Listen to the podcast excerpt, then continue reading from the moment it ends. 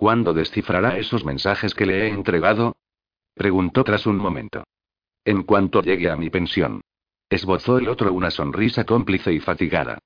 No creo que se haga ilusiones sobre lo secreto de cuánto contienen, ¿verdad?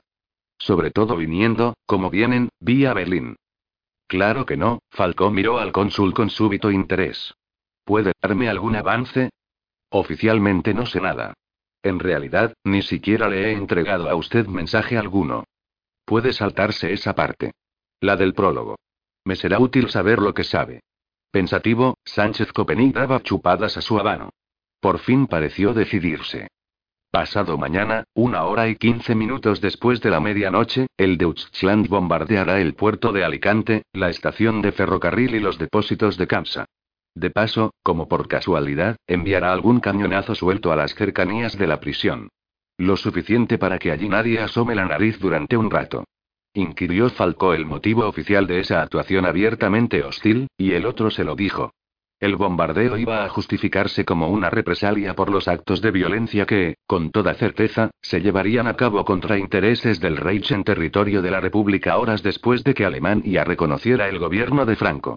Los informes de la UER preveían un asalto a la embajada alemana en Madrid, donde había medio centenar de españoles refugiados. El personal diplomático estaba siendo evacuado en ese momento. ¿Y qué pasará con los refugiados? Se interesó Falcó. Sonrió el cónsul, lúgubre. El modo en que alzó el vaso a modo de brindis se parecía mucho al de un funeral. No me gustaría ser uno de ellos. Y a usted tampoco. A esos no hay forma de sacarlos de allí. Y además, no puede descartarse que en la embajada se encuentren armas y material subversivo. Falcón miró la pistola que estaba en la caja fuerte abierta. O sea, ¿qué pasan ustedes de neutralidad dudosa de beligerancia indudable? Más o menos. Y hay un detalle importante para usted. También nuestro consulado en Alicante está siendo evacuado. Era de esperar. Nada podremos hacer allí por usted. Claro. Pues es cuanto puedo contarle. Siguió un silencio de chupadas a los cigarros y sorbos de coñac. Miraba Falcó el retrato chamuscado del Fiber. Tarde o temprano, pensó con el fatalismo de su fría naturaleza, todo acababa yéndose al carajo. Chimeneas llenas de cenizas y cajas de caudales vacías. Cuerpos tirados en las cunetas y junto a las tapias de los cementerios. Entonces llegaba el momento de la gente como él. Lobos y ovejas. En tiempos como aquellos, ser lobo era la única garantía. Y no siempre. Por eso resultaba útil un discreto pelaje pardo. Ayudaba a sobrevivir. A moverse inadvertido entre la noche y la niebla. De pronto se sintió vulnerable, anhelando volver a esa niebla de la que lo habían hecho salir. Llevaba demasiados días en zona hostil, expuesto en exceso. Con un estremecimiento melancólico, añoró la vieja máxima que Nico, su antiguo instructor rumano, en 1931, por indicación del almirante, Falcó había pasado un mes en Tirgomures, un campo secreto de la Guardia de Hierro cuyo adiestramiento incluía sabotaje y asesinato, solía resumir en tres frases fetiche que llamaba el código del escorpión. Mira despacio, pica rápido y vete más rápido todavía. De acuerdo, dijo. Así que el asalto a la cárcel será pasado mañana por la noche, y el Deutschland dará cobertura con un bombardeo de diversión, ¿sabe algo más? El cónsul encogió los hombros. Solo que entre 11 y 12 de la noche el torpedero de la Kriegsmarine Iltis se acercará a la costa para desembarcar el grupo de asalto, y estará en el lugar convenido para recibirlos antes del amanecer, señaló el bolsillo donde Falcó había guardado los mensajes. Ahí tendrá usted los detalles, si hay algo más, de última hora, se lo transmitirán en clave tras el parte de Radio Sevilla, supongo. Los amigos de Félix, ya sabe. Todo eso. Dirigió Falcó un vistazo al reloj. Era hora de irse. Hacía rato que lo era. Gracias por todo, dijo, poniendo el vaso vacío sobre la mesa. El otro miró de reojo al Fider chamuscado y luego a Falcó. Solo hago mi trabajo. Hay trabajos difíciles de hacer. Más el suyo que el mío. Le deseo suerte, estimado amigo. Como yo a usted, señor cónsul. Sánchez Copenic hizo un ademán resignado. Con subir sin problemas a ese bote que espera en el puerto me daré por satisfecho. En su caso hará falta algo más que suerte, indicó la mujer en la caja de caudales. ¿Puede serle útil? Es un arma estupenda, recuerdo de familia, pero no puedo llevarla conmigo. Y me fastidia imaginarla al cinto de uno de esos héroes proletarios de retaguardia. Falcó lo pensó tres segundos. Llevaba su Browning de 9 milímetros en el bolsillo de la cazadora, pero aquella era un arma de guerra formidable. Muy adecuada para lo que estaba por venir. Nunca está de más, admitió. La llevó un tío mío, en Verdún. Permítame. Tiene el cargador lleno. Fue a cogerla, y de camino sacó de un cajón una caja de cartuchos. Lo puso todo en manos de Falcó. Era una P-08 semiautomática del 9 para Bellum, con cachas de madera. Un arma pesada y recia, confirmó este. Siniestramente bella. Procure que no se la vaya a. Sánchez Copenik interrumpió la frase cuando sus ojos encontraron la mirada irónica de Falcó. Sin decir nada, con el habano entre los dientes, este se guardó la mujer en la parte de atrás de la cintura, bajó la cazadora, y metió la caja de munición en un bolsillo. Luego se subió la cremallera. Si me detienen con todo lo que llevo encima, pensó, documentos en clave, papeles falsos, munición y dos pistolas, voy a tener algo más que problemas con la República. Supongo que es consciente, apuntó el cónsul, de que a partir de ahora ya no tendrá comunicación directa con Salamanca. Queda abandonado a sus propios recursos. Es lo habitual, asintió Falcó. La cárcel provincial de Alicante era una construcción maciza de varios cuerpos y muros encalados. Tenía tres pisos en su parte delantera. Una alta pared con garitas la rodeaba por detrás, y a ambos lados de la fachada había unos jardincillos protegidos por verjas de hierro. Estaba en las afueras de la ciudad, rodeada de árboles, en el arranque de la carretera de Ocaña. No pares el coche, dijo Falcó. Conducía Ginés Montero. El hispano suiza pasó despacio frente al edificio mientras Falcó se fijaba en todos los detalles. Había una garita de madera con dos milicianos y el portón estaba cerrado. Cada uno de los centinelas cargaba al hombro un Mauser. ¿Llevan pañuelos de la FAI? dijo Falcó. Sí. Han sustituido a los funcionarios por milicianos de confianza. Eso complica las cosas. ¿Es gente con experiencia de combate? Ni hablar. Chusma de retaguardia. Mejor así, dentro de lo malo. Rodearon el edificio por un camino lateral, al amparo de los árboles, antes de regresar a la carretera. José Antonio estaba con su hermano Miguel en la celda número 10 de la primera galería, comentó Ginés. Pero a él lo han bajado hace unos días a una celda individual en la planta baja. Incomunicado. ¿Podremos llegar hasta ella sin demasiados destrozos? No es cosa de reventar puerta tras puerta. Creo que sí. Que podemos. Gracias a ese funcionario de prisiones que es de los nuestros, hicimos moldes de cera y tenemos las llaves de la galería y de la celda. Falcó se volvió para echar una última ojeada al edificio que dejaban atrás. La cosa es llegar hasta nuestro hombre antes de que los guardianes lo maten, si comprenden que vamos a liberarlo. Creo que nos dará tiempo, lo tranquilizó Ginés, siempre que los del grupo de asalto de Fabián Estevez se muevan rápido. Para eso vienen. Para moverse rápido. El falangista condujo un trecho en silencio. Miró dos veces de soslayo a Falcó, y a la tercera habló de nuevo. ¿Conociste a Fabián antes de venir aquí? Charlamos un rato. Es un buen tipo. Camisa vieja de la primera hora. De los pocos camaradas de entonces que no están muertos o en la cárcel, el tono era de absoluta admiración. Cari y yo lo conocimos en Murcia, durante un mitin en el Teatro Romea, pasó un tiempo organizando las escuadras de Levante. Y por lo visto ha estado combatiendo bien. Sí. Eso dicen. Me gustará volver a verlo, y si todo sale bien, embarcaremos con vosotros. Cari, Eva y yo. ¿Qué hay de vuestra madre? Se irá con unos parientes, a Lorca. De hecho sale mañana para allá, porque después de esto arderá Troya. Los rojos van a ponerlo todo patas arriba. No te quepa duda. Montero redujo la marcha. Se acercaban al centro de la ciudad. ¿Entrarás también en la prisión, durante el ataque? Quiso saber. Sigo sin estar seguro, Falcó había tardado un poco en responder. Depende. ¿De qué? ¿De que haga falta o no? ¿No te excita esa aventura? Ni lo más mínimo. No te comprendo. Es lo más grande que se ha intentado nunca. Ya, tuerce a la izquierda. ¿Qué? A la izquierda. Así evitamos el control de antes. Giró el otro el volante para tomar una calle lateral, eludiendo así la principal, donde a la ida, en un puesto de la UGT, les habían pedido la documentación. Sin consecuencias, pero era mejor no abusar de la buena suerte. Hemos estado hablando sobre ti, dijo el joven al cabo de un momento. ¿Quiénes? Cari y yo. También Eva. ¿Y nuestras conclusiones? No me interesan vuestras conclusiones. Bueno, oye, somos una escuadra. Un equipo. Vosotros sois un equipo. De tres. Y yo estoy al mando, por ahora. Eso es todo. Ginés no se daba por vencido. Tragó saliva. Lo de la otra noche, con, bueno, ya sabes. Lo de Juan Portela, eso nos ha unido un poco, ¿no te parece? Falcó lo miró con dureza. ¿De verdad crees que matar a alguien une a quienes lo matan? Hay ciertas cosas, no me jodas, Falcó encendió un cigarrillo.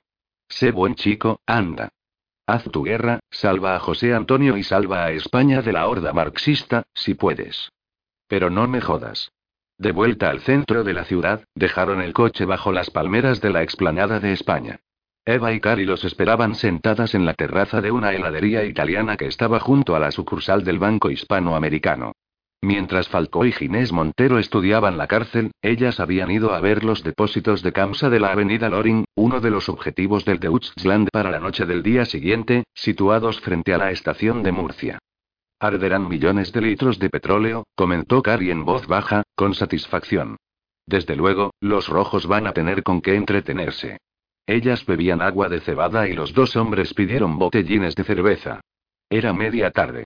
Había nubes que cubrían parte del cielo, pero a ratos brillaba el sol y la temperatura era agradable. ¿Cuál es el plan, ahora? Quiso saber Eva. Todos miraban a Falcó. Tenía la gorra inclinada sobre la nariz. Bebió un sorbo de su vaso y miró el reloj. Hay que echar un vistazo al lugar del desembarco. Podemos hacerlo mañana, dijo Ginés. Prefiero ir ahora. Aún queda suficiente luz. Son nueve kilómetros, apuntó Cari. Os llevará media hora ir hasta la playa, y otro tanto volver. Eso, si no os retrasan en un control de la carretera. Hay uno cerca del aeródromo que tiene Air France en el Altet. Puede evitarse por una pista de tierra secundaria, dijo su hermano. Es la que usaremos mañana para traer a la gente que desembarque. ¿Está confirmado el transporte? inquirió Falcó. Sí. Un camión y dos coches. Suficiente.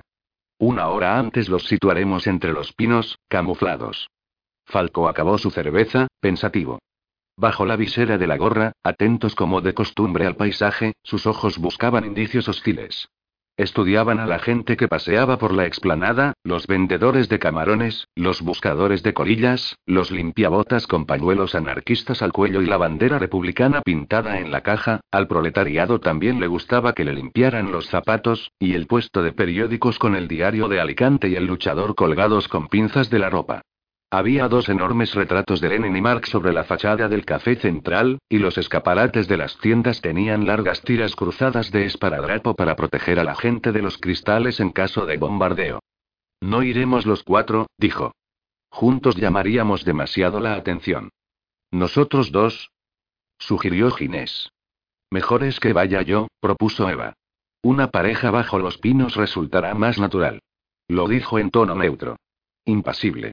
Falcó sorprendió una mirada rápida entre Ginés y Cari. Quizás sospechaban algo, pensó. De lo ocurrido. A fin de cuentas, a efectos de cobertura, él y Eva se habían registrado aquel mediodía en el Hotel Samper como pareja. Podría ser que los dos hermanos, que se alojaban en casa de un familiar, supusieran lo sucedido la noche anterior en Cartagena, o quizá la misma joven lo hubiera comentado con su amiga. Aunque Falcó no la imaginaba haciendo esa clase de confidencias. Algo en su instinto le decía que no. En cualquier caso, daba igual. A esas alturas. Iremos Eva y yo, decidió. Tenéis que estar de vuelta con tiempo para oír el parte nacional, recordó Ginés, bajando mucho la voz.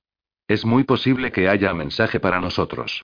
Deliberaron sobre eso, quedando en verse todos a última hora, discretamente, en la trastienda de una librería delante de la calle Ángel Pestaña.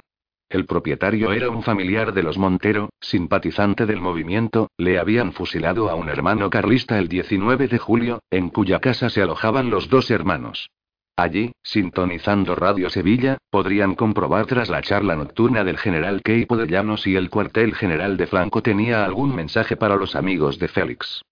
Me gusta pensar, dijo Ginés, que José Antonio está muy cerca de aquí, en su celda sin saber que mañana por la noche sus camaradas iremos a liberarlo. Era un tono casi emocionado, el del joven. Valeroso, y al mismo tiempo conmovido por la perspectiva. Brillaban sus ojos al encontrar los de Eva y los de su hermana. Pero aquel tono y aquella mirada irritaron a Falcó. Para lo que iba a ocurrir al día siguiente no se requería entusiasmo, sino sangre fría. En asuntos como este, se dijo una vez más, las emociones matan. Mucho. Prefiero que pienses en lo que nos espera. En lo que vamos a hacer. Está todo estudiado del derecho y del revés. No he hecho otra cosa en los últimos días. Pues sigue haciéndolo. Seguro que queda algún cabo suelto. Lo miró el joven, molesto. ¿Tú nunca dejas cabos sueltos? Nunca. Se recostó Falcó en la silla mientras seguía atento a la explanada, ignorando deliberadamente la mirada silenciosa que Eva le dirigía. Había un hombre con boina y abrigo gris que había pasado dos veces junto a ellos, poniéndolo alerta.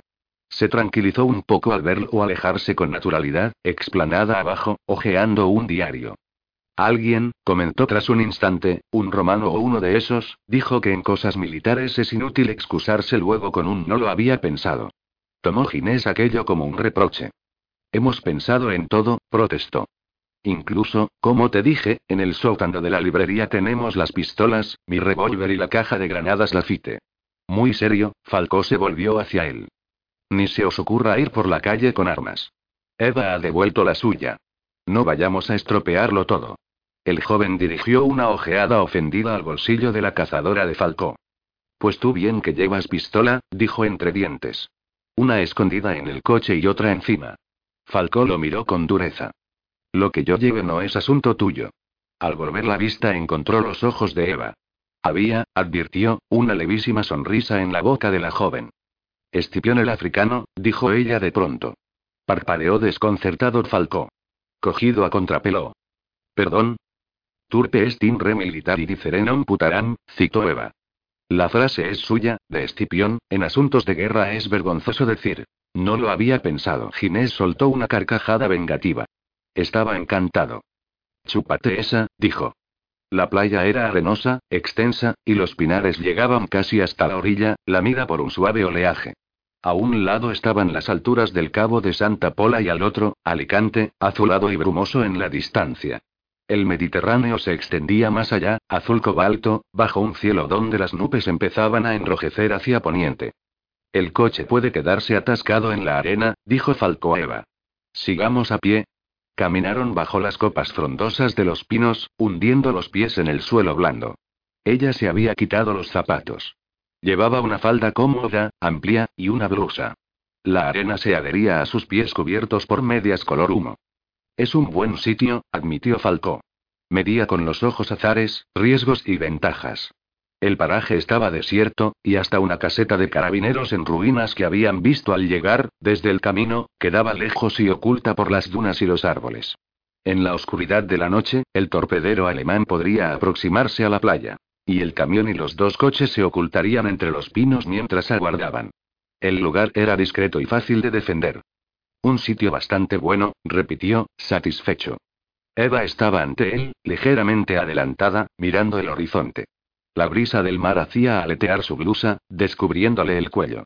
Falcó observó la raíz del pelo en la nuca, los lóbulos de las orejas sin agujeros dependientes, la línea tersa de piel y carne que se adentraba bajo la blusa hacia los hombros. Todo transmitía una sensación de solidez física. De vigor extremo. Recordó aquel cuerpo musculoso y desnudo, debilitado en su firmeza espléndida por los abandonos prolongados del placer, la carne mórbida relajada bajo sus caricias y los impulsos que parecían despertarla en intervalos violentos una y otra vez, mientras se abrazaban en la cama de ella, con las bombas franquistas estallando en la calle, el resplandor de los fogonazos de la defensa antiaérea, el ulular de sirenas cuando al fin acabó todo y los dos permanecieron inmóviles, exhaustos, él sobre ella, sintiendo el sudor aprisionado piel contra piel, una mano de la joven que durante un momento le acarició la espalda pero que de pronto dejó de hacerlo, y tras un instante se deslizó a un lado, inmóvil sobre las sábanas arrugadas, y ya no volvió a tocarlo hasta que llegaron el sueño y el resto de la noche. ¿Tienes cicatrices? dijo Eva. La miró, sorprendido. Se había vuelto hacia él y la brisa seguía agitándole la tela ligera de la blusa. El arranque de los senos era hondo, firme, de cálido aspecto. Falcó sintió retornar el deseo físico, pero lo relegó de inmediato a un lugar de sí mismo donde no perturbase su buen juicio. Su necesaria ecuanimidad operativa. Tenía práctica en eso. ¿Perdón? Cicatrices, repitió ella con mucha calma. En un brazo y una pierna. Me di cuenta. Los ojos castaños lo estudiaban, valorativos. Con más atención que curiosidad. Falcó hizo un ademán evasivo. Tuve una infancia agitada, dijo con sencillez. ¿Cuchillos incluidos? La marca del muslo derecho parece un navajazo. Se permitió él una vaga sonrisa. Había sido exactamente eso, recordó. El año 29, en la puerta misma del Hotel Metropole de Slavnipia Subsi, un sicario búlgaro le había fallado la arteria femoral por solo 3 centímetros, a cuenta de un asunto de competencia desleal en torno a 90 mil dólares de negocio con la empresa checa Tecnoarma. Éramos niños peligrosos. Ella lo miraba, sería. Eso parece, ¿y la otra? ¿Qué otra? La del brazo izquierdo. Oh, esa. Falcón no dijo nada más. Miró a uno y otro lado de la playa, como si el estudio atrajese por completo su atención, y movió la cabeza con aire falsamente distraído. No era cosa de ponerse a contar allí su vida, aunque lo del brazo izquierdo había estado a punto de costársela, si la infección, resultante de una herida de metralla, no hubiese remitido al fin en el hospital de Novorossiysk el 13 de marzo de 1920, justo a tiempo de que Falcó reuniese las fuerzas físicas suficientes para abandonar su cama y llegar al puerto, donde los restos del ejército ruso blanco del general Denikin eran evacuados a Crimea. Te falta un buen pedazo, dijo Eva, objetiva. Muy cierto. La cicatriz era grande, pues la metralla se había llevado parte del bíceps, deformándolo un poco. Avergonzado al principio, Falcó había evitado mostrarla durante algún tiempo. Incluso con las mujeres, cuando era posible, procuraba desvestirse con poca luz. Dieciséis años después se había acostumbrado, y no le daba importancia. Ya se ocupaba él de que no tardasen en verse distraídas por otros detalles. Me mordió un perro grande. Mucho debía de serlo. Menudo bocado. No te imaginas. En realidad, pensó sarcástico, no mentía del todo. Recordaba la herida como una mordedura, el impacto de una esquirla de granada artillera en el puerto, cuando estaba cargando cajas de fusiles en el vapor Turas. Después, once días entre la vida y la muerte sobre un jergón, hacinado entre moribundos por las heridas y el tifus, las voces aterradas de a los barcos quienes puedan, llegan los rojos, y la carrera final con los últimos rezagados, entre el viento gélido y el humo negro de los incendios, cañones inutilizados, vagones de tren reventados, maletas destrozadas y caballos de tiro que arrastraban restos de furgones, hasta embarcar en el Kornilov. ¿Por qué haces esto? preguntó Eva. Lo pensó Falcó un instante. Se me da bien, respondió al fin. ¿Desde cuándo se te da bien? Pues no sé. Desde siempre, supongo. Desde el principio. ¿Y cuál fue el principio? Tampoco lo sé. Quizá un barco que pasaba por el mar, a lo lejos. Puede que un libro de viajes o aventuras, lo he olvidado. Hubo un silencio largo. Solo rumor de agua en la orilla. No crees en esto, ¿verdad? Comentó ella, al cabo. En lo que haces. ¿En qué habría de creer? Falcó emitió una risa desagradable. ¿En unos generales llamados por Dios a salvar España de la horda marxista? ¿En una república proletaria, bondadosa y honrada que defiende su libertad? Eso os lo dejo a vosotros. A los muchachos con fe. Tú no sabes nada de mi fe. La joven miraba el mar, las nubes cada vez más rojas y oscuras que se acumulaban en el horizonte. Hay causas, añadió en voz baja. Razones más complejas. Hizo Falcó una demanda de indiferencia. En cualquier caso, apuntó, tu fe y tus razones complejas no me interesan. Lo que necesito es tu eficacia, como la de los otros. ¿Eficacia es la palabra? ¿Qué otra, si no? Lo miraba muy seria. Falcó advirtió que le estudiaba los ojos, la boca y las manos. Dime una cosa, Rafael o como de verdad te llames, ¿qué es exactamente esto para ti? Creía que estaba claro desde el principio. Un trabajo. ¿Y qué soy yo? La mejor parte hace trabajo. Eva seguía observándolo con fijeza. Anoche te observé mientras dormías, dijo. O fingías hacerlo. Lo sé. Me di cuenta. También yo fingía dormir. Incluso cuando te levantabas silencioso y caminabas por la habitación como un lobo insomne, veía las puntas rojas de tus cigarrillos junto a la ventana, en la penumbra. El resplandor en tu rostro al encenderlos. Yo escuchaba tu respiración. Rítmica cuando dormías, distinta cuando no. Dos farsantes en la oscuridad. Sí. Tras decir eso, la joven guardó un largo silencio. Seguía estando muy seria. También hay algo duro en ella, comprobó Falcó. Era de otra pasta, desde luego, distinta a los hermanos Montero. Muy diferente, y no solo en lo físico. La fría ejecución de Juan Portela habría bastado para demostrarlo. Pero incluso sin eso Falcó había advertido antes las señales. La tía Eneva regel algo sólido y oscuro que él podía reconocer con facilidad porque estaba hecho de la misma materia. Era consciente de que horas antes había estado abrazando un misterio, y supo que ella se daba cuenta de que él lo advertía. Ni siquiera haciendo el amor se había llegado a abandonar del todo, excepto unos instantes cada vez y recobrando de inmediato el control de sí misma. Como habría dicho el almirante, concluyó Falcó con una sarcástica mueca interior, ella era de los suyos, de su casta, sin ninguna duda. Aquel frío desarraigo. Uno de los nuestros. Eva, tu pasado empieza mucho antes de esta guerra, ¿verdad? Sostuvo la joven su mirada, inmóvil, sin pestañear siquiera. En silencio. Después desvió los ojos al mar, y él tuvo que hacer un esfuerzo para no besar su cuello desnudo, allí donde lo descubría el agitar de la blusa. Sintió otra vez, muy violento ahora, el acicate del deseo físico, y anheló desesperadamente tumbarla en la arena, sobre las agujas de pino apartar sus muslos y regresar adentro, a la humedad, el calor suave y el latido de la carne tibia, había sentido batir el pulso de ella contra el suyo en el sexo, la noche anterior, penetrando de nuevo, en demanda de consuelo, paz y olvido, aquel cuerpo tan sólido y tan fuerte. Yo no tengo pasado, dijo ella tras un momento. Pues anoche te hiciste uno. Se refería a Juan Portela arrodillado ante ellos, el fogonazo y el cuerpo caído de bruces. Y supo que la joven comprendió de qué hablaba. No sentí nada, le oyó decir. El tono seguía siendo neutro. Casi indiferente. Continuaba contemplando el mar. Creí que sentiría algo, añadió. Pero me equivocaba. Sentí más después, contigo, aquellos estampidos afuera, y nosotros. Calló y movió la cabeza, como si pretendiera sacudirla de pensamientos que impidieran dar con la palabra exacta. Tan vivos, murmuró al fin. Pudiendo morir a cada momento, quieres decir. Sí. Eso es. Estaba muy bella, pensó él. Especialmente hermosa en la brisa salina.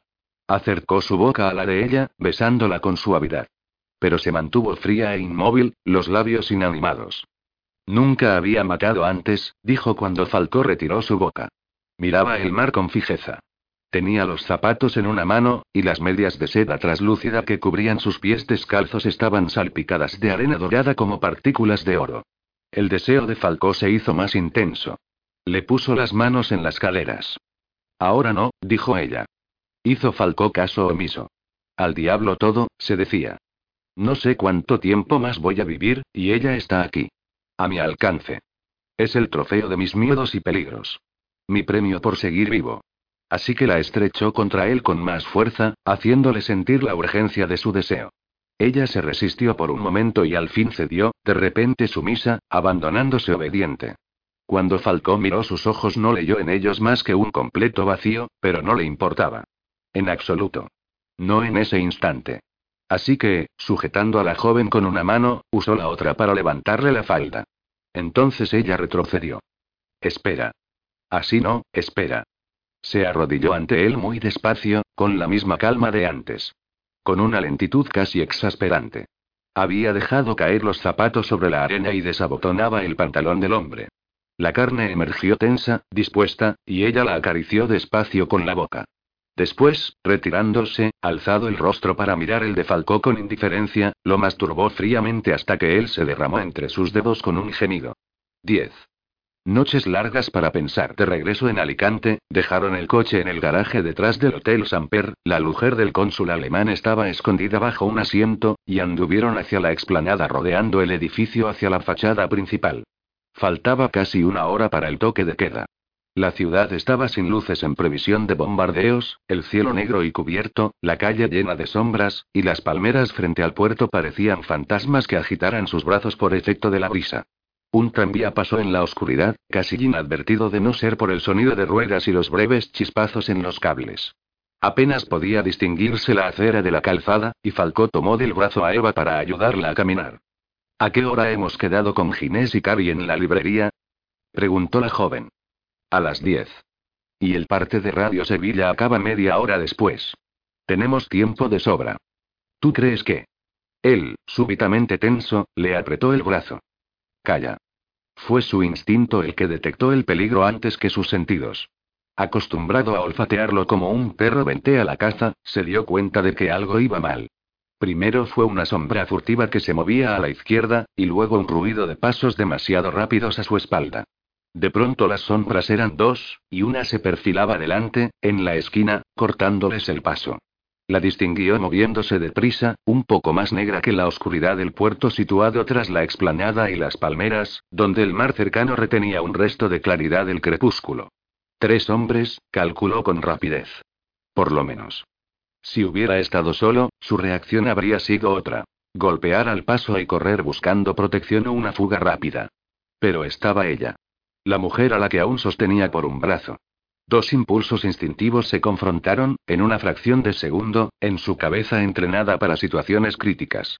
Uno era supervivencia propia. Otro, protección de la hembra. De haber tenido tiempo para ello habría maldecido este último, resignado a la fatalidad. Pero no lo tuvo. Todo ocurrió muy rápido. En realidad tenía la mente en blanco, limpia y dispuesta para pelear, cuando soltó el brazo de la joven mientras sentía endurecérsele los músculos y las ingles. Era cuanto podía hacer por ella. Vete. Corre, corre. Entretenerlos un instante y luego correr también, era la idea. Ocuparse de sí mismo. Lanzó una patada casi a ciegas contra la sombra que tenía más próxima, un impacto violento y un gruñido fueron el resultado, y después se abalanzó sobre la que se aproximaba por la izquierda, golpeando primero con las manos, cuatro puñetazos seguidos, uno tras otro, antes de meter la mano derecha en el bolsillo de la cazadora en busca de la Browning. El plan, el reflejo automático, de hecho, era empuñarla mientras echaba a correr para poner distancia con los atacantes, volverse, disparar sobre la marcha y seguir corriendo. Algo cien veces entrenado y algunas puesto en práctica. Pero no llegó a sacar la pistola. Los pasos que se habían acercado por detrás llegaban ya a su espalda, y unos brazos fuertes se le echaron encima, rodeándolo mientras lo inmovilizaban. El agresor era corpulento, respiraba con fuerza y olía a sudor y a tabaco. Se debatió con violencia, faltó, alzando los pies, y con una patada en la pared logró que ambos cayeran al suelo, donde siguió intentando sacar el arma. Pero otra sombra vino hacia él, y luego otra. Lo sujetaban con firmeza por los brazos y el cuello. Y al fin, cuando pudo sacar la pistola del bolsillo, se la arrebataron de las manos. Estate quieto, cabrón. Masculló una voz áspera. Relajó de repente los músculos, cual si se diera por vencido. Vieja treta, adiestramiento básico. Eso hizo que los otros aflojaran un poco la presa, lo justo para que faltó, con una violenta y repentina sacudida, liberase una mano, la cerrase en un puño y lo disparase contra el lugar donde calculó debía de hallarse la cara del hombre que tenía más próximo. Siguió un impacto, un desagradable chasquido en sus nudillos y un grito de dolor ajeno. Hijo de puta. Me ha roto un diente. Cabrón hijo de puta. Un golpe terrible en el cráneo llenó la oscuridad de puntitos luminosos que centelleaban enloquecidos dentro de sus ojos. Los tímpanos le habían resonado como el parche de un tambor. Le habían dado con algo contundente, pensó, quizá una cachiporra de cuero o algo parecido. Sobreponiéndose como pudo al dolor, lanzó otro puñetazo a ciegas que esta vez se perdió en el vacío, antes de que de nuevo le sujetaran los brazos y la presión alrededor de su cuello se hiciera tan insoportable que pensó iba a morir por asfixia. Boqueó en busca de aire. Quiso golpear, pero ahora estaba inmovilizado por completo. La cachiporra, o lo que fuera, volvió a estrellarse en su cráneo provocando otro estallido de luces. Facha hijo de puta, dale otra vez, joder. Dale fuerte. Tump, sonó. El tercer golpe hizo que lo acometiera una náusea violenta. Estaba inmóvil y aplastado en el suelo, la cara contra el asfalto, pero todo le daba vueltas. Ya no había nada que él pudiera hacer, así que se dejó ir resignado, triste, como quien se desliza a lo largo de un pozo profundo y oscuro. Hasta aquí has llegado, concluyó. Buen viaje. Antes de desmayarse tuvo tiempo de pensar en tres cosas. Que aquellos hombres lo querían vivo, que la ampollita de cianuro estaba en el tubo de aspirinas, demasiado lejos de sus manos y su boca, y que tal vez Barregel había logrado escapar.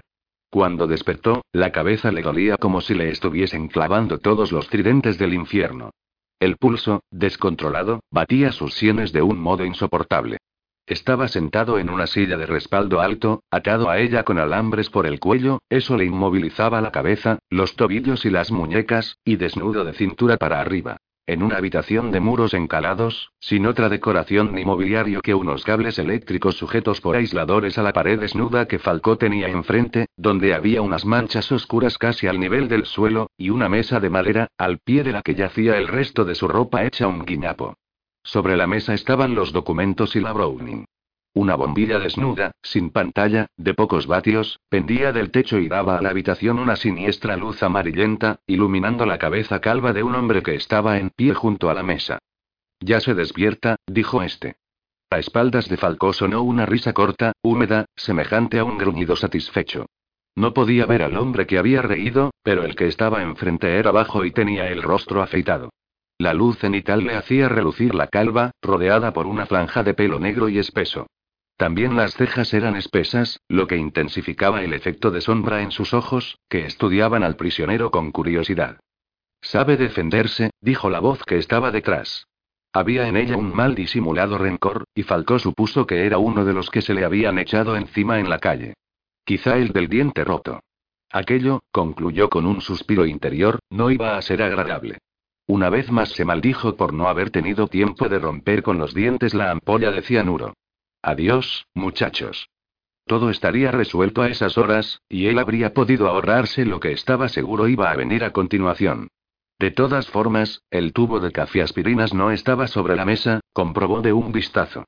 Para aquellos tipos debía de seguir siendo un inofensivo medicamento en un bolsillo de la cazadora tirada en el suelo. Y aún le quedaba otro recurso, para él o para otros, si encontraba ocasión. La cuchilla de afeitar seguía oculta en el cinturón que no le habían quitado. Vamos a charlar un rato, dijo el hombre calvo, acercándose. Llevaba la camisa remangada y tenía unas manos brutales. Falcó tensó los músculos esperando el primer golpe de la nueva serie, pero este se demoró. El hombre se había inclinado ante él, mirándolo muy de cerca. Ahórrate lo de que te llamas Rafael Frías Sánchez y estás destinado en la Alca de Cartagena, acabamos de hablar por teléfono con tus supuestos superiores, y allí no te conoce nadie. Es un error de alguien, respondió Faltó, sereno. De verdad me llamo Rafael Frías. Y una mierda. Pero de todas maneras, aunque te llamaras así, cuéntame qué hace un artillero de la guía en Alicante, a ciento y pico kilómetros de su puesto. Tengo parientes aquí. Ya. Y para visitarlos, vienes con pistola. Aunque no podía mover la cabeza, Falcó señaló la mesa con el gesto y la mirada. Ahí está mi permiso de armas. Lo he visto. Y también me han contado cómo te resististe a la detención. No sabía quiénes erais. Y sigo sin saberlo. El otro emitió una risa oscura. ¿Quieres saber quiénes somos? Vaya.